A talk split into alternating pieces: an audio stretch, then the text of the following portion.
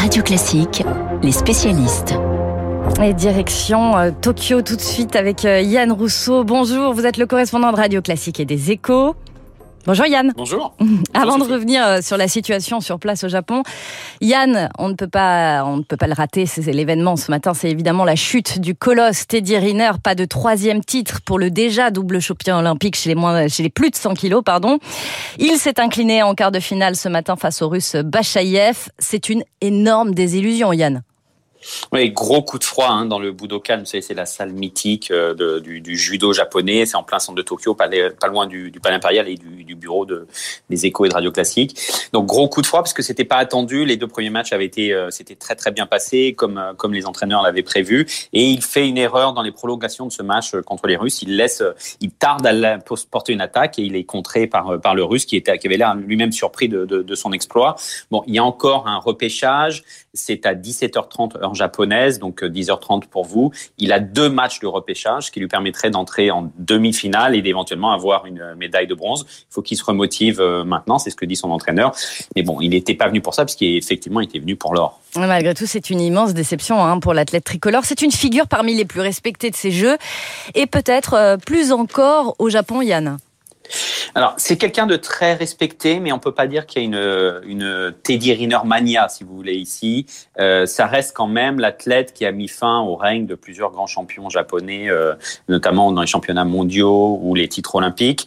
Euh, vous savez, à Rio, il avait battu l'une des stars du judo japonais pour remporter l'or, donc ça avait été un gros choc ici. Donc, il est très respecté, il est aimé, mais si vous voulez, il n'y a pas de gens qui vont se mobiliser, il n'y a pas un, un, groupe de groupies pro-Riner. il est aimé parce que ça fait 45 fois qu'il vient au Japon, je crois, depuis l'âge de 15 ans. Donc, il connaît tous les codes, euh, il connaît quelques mots de japonais, donc il sait comment se comporter. Ça, euh, bien sûr, le public japonais euh, aime beaucoup. Donc, voilà, immense respect, mais pas non plus pas euh, un culte euh, voué à Teddy Riner ici. D'accord. Et alors que Yann, le Japon accueille euh, ses JO donc depuis une semaine maintenant, Tokyo a parallèlement enregistré hier un nouveau record de cas quotidiens de contamination. Je crois qu'on est autour de 3800, un peu plus. Plus largement, c'est le pays tout entier qui a pour la première fois franchi la barre symbolique des 10 000 cas. C'est un record pour ce pays jusque-là largement épargné, Yann. Ouais, le Japon a traversé la crise depuis 2020 euh, sans jamais mettre en place de confinement euh, strict. Donc, euh, on avait des pics avec 6 000 ou 7 000 contaminations à l'échelle du pays qui fait quand même 126 millions d'habitants. Donc, c'est très, très inférieur à ce que vous avez connu, vous, en France, en Occident, aux États-Unis, en Europe. Donc, il y a quand même une inquiétude aujourd'hui parce qu'on passe cette barre symbolique des 10 000 cas positifs retrouvés dans le pays et tout un débat, bien sûr, sur est-ce que c'est lié aux Jeux olympiques ou non. Pour l'instant, scientifiquement, la réponse est non, puisque dans la communauté olympique, ce qu'on appelle les gens qui sont dans la bulle sanitaire, les volontaires, euh, les, les délégations, les athlètes, on est sur euh, plusieurs dizaines de milliers de personnes, on n'a que 200 cas positifs. Mais ce qui se passe, c'est qu'il y a une forme de relâchement olympique, si vous voulez, c'est-à-dire que on peut pas tenir aux gens, euh, on peut pas leur demander de rester chez eux, de faire attention à leur contact, alors que dans le même temps, on organise le plus grand événement sportif de la Terre.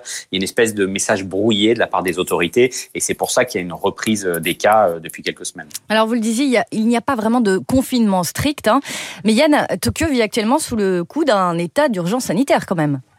Exactement. Mais alors, l'état d'urgence, c'est un mot qui peut faire peur, mais il faut comprendre qu'il y a très peu de moyens légaux pour l'exécutif japonais d'imposer des restrictions comme ça a été fait euh, en Europe ou aux États-Unis. Ici, l'état d'urgence, ça veut dire que les restaurants ferment à 20 heures. Ça veut dire qu'on sert un peu moins d'alcool le soir et qu'on encourage euh, très faiblement les entreprises à faire un peu plus de télétravail.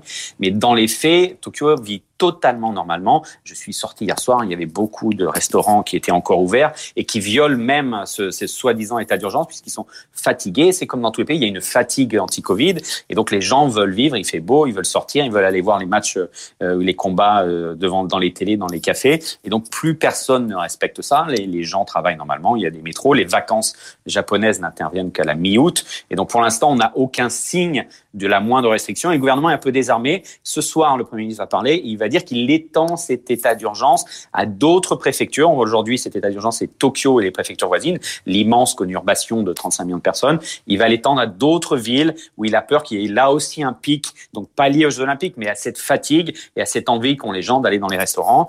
Pour l'instant, c'est pas non plus trop grave si on passe les 10 000 cas, puisque la mortalité ne s'envole pas à elle. On est toujours à moins de 20 décès par jour euh, au Japon, euh, dans ce pays euh, très âgé, parce qu'il y a eu un effort fait sur, sur la vaccination. Oui, justement, comment ça se passe, la vaccination au Japon?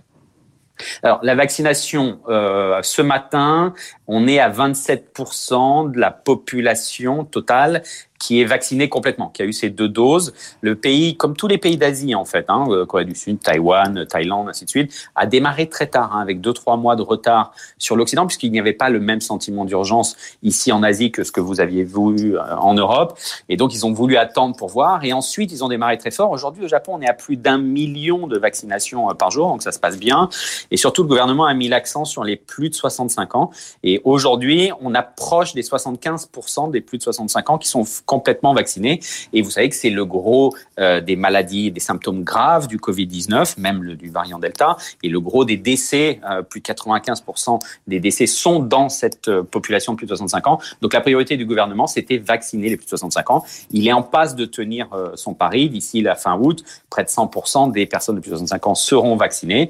Et donc il faudra ensuite s'attaquer à la jeunesse, qui est celle qui sort et qui en ce moment se contamine au Covid dans les cafés, dans les restaurants ou, ou dans les bars. Oui, c'est quelqu'un un petit peu d'ailleurs euh, partout dans le monde. Merci beaucoup Yann Rousseau, correspondant de Radio Classique et des Échos à Tokyo. Le deuxième spécialiste de Radio Classique ce matin, c'est vous Alain Fabre, directeur associé au cabinet Inextenso. Bonjour. Bonjour Sophie. Alors Alain, en cette fin juillet, c'est un peu euh, l'heure des bilans. Mercredi a eu lieu le dernier euh, Conseil des ministres avant la trêve estivale et dès la rentrée, nous allons entrer en campagne présidentielle. C'est l'occasion de se demander si on peut encore réformer la France. Alors on va commencer par répondre oui, Sophie, parce qu'il faut être optimiste. Et puis euh, il y a des exemples dans notre histoire où la, France a connu des périodes de réformes intenses. Mais sans remonter très loin, près de, plus près de nous, les présidents successifs ont mené tous des réformes importantes. Pensons par exemple à François Hollande avec le CICE. Donc il n'est pas exact de dire que nous ne faisons pas de réformes. pour le quinquennat actuel, euh, Emmanuel Macron a mené des réformes importantes, la libération du marché du travail, l'apprentissage, l'assurance chômage, mais on doit bien constater qu'il n'est pas parvenu, au moins jusqu'à aujourd'hui, à mener des réformes de structure d'ampleur telles que la réforme des retraites ou même les dépenses publiques dont la réduction est un objectif abandonné. Euh, comment vous expliquez que euh, nos voisins euh, y sont arrivés? D'où vient cette exception française, Alain? Alors, si l'on compare la France, par exemple, avec l'Allemagne, pour limiter les, les comparaisons, le pouvoir politique repose sur des bases sociales totalement différentes. En Allemagne, la population, dépend majoritairement des entreprises, de l'économie productive pour son niveau de vie, y compris l'état social, d'où la nécessité de veiller à sa performance. En France, au contraire, la base sociale du régime, avec cette traduction au suffrage exprimé, est majoritairement composée de titulaires de statuts garantis par l'État, les retraités, les fonctionnaires et bien d'autres. Donc la réforme signifie avant tout entrer en conflit avec la base, la base sociale du pouvoir politique. Oui, le gouvernement a d'ailleurs annoncé cette semaine qu'il suspendait son grand projet de réforme EDF euh, e après le quinquennat. Euh, les réformes sont donc euh, condamnées d'avance, Alain Fabre Eh bien, j'indiquais hier et ici même que si on prend l'exemple historique de Napoléon, la réforme passe par l'autorité. Le pouvoir vient d'en haut en France. La société ne se gouverne pas elle-même, comme en Angleterre ou en Allemagne. En France, c'est l'État qui gouverne la société. La société ne gouverne pas l'État. Avec la Ve République, l'élection fonctionne comme un sacre qui confie la totalité du pouvoir à une seule personne. Du coup, la France inverse la formule Saint-Paul, ce qui fait la force du pouvoir fait sa faiblesse. Et donc, euh, hormis quelques rares moments où le pouvoir est temporairement affranchi les oppositions, sous le consulat ou les débuts de la Ve République, le pouvoir se heurte très vite au risque de blocage par la rue. Il est donc autorisé à faire des réformes techniques, brillantes, mais en tout cas on ne touche pas aux éléments fondamentaux du système. Et alors, qu'est-ce que vous conseilleriez aux candidats de l'élection présidentielle? Eh bien, Sophie, avouons que le sujet n'est pas facile pour personne, sinon on s'y arriver. Euh, les réformes, c'est toujours, au fond, quand on prend l'élection présidentielle, le moment où les Français exigent curieusement aux candidats, des candidats, qu'ils sanctuarisent le pays contre les réformes. Prenons l'exemple de 81 avec Mitterrand, 95 avec Chirac ou 2012 avec Hollande. Maintenant, ce qu'il faut se dire aujourd'hui, puisqu'on va rentrer dans la période des vacances, c'est que le Covid n'exigeait pas moins de réformes, mais plus de réformes, parce qu'il faudra, je veux dire, demain, préparer la France à la sortie de la crise. Depuis une quarantaine d'années, le pouvoir politique entretient les Français dans une relation d'ado immature. Eh bien, il faut euh, avoir le courage d'exposer clairement la question, mettre en, en évidence les avantages des réformes et faire appel à l'intelligence des Français. Merci beaucoup Alain Fabre. Je vous rappelle, l'invité de la matinale de Radio Classique ce matin à 8h15, le rendez-vous évidemment, c'est avec Jean-Marc Dumonté, producteur de spectacles, directeur de très nombreux théâtres. On reviendra sur la mise en application du pass sanitaire depuis le 21 juillet. Dans un instant, le meilleur du journal imprévisible, je vous propose de réécouter l'émission du 26 mars dernier. Elle était consacrée à Bertrand Tavernier. Radioclassique.fr, votre magazine de l'été. Pendant les vacances, approfondissez vos connaissances grâce à la série Les secrets des œuvres. Suivez toute l'actualité musicale, découvrez les biographies des plus grands interprètes Anane Trepko, Yo-Yo Ma, Katia Bouniatichvili, Gustavo Dudamel. La musique classique n'aura plus de secrets pour vous. Rendez-vous tout l'été sur Radio Classique.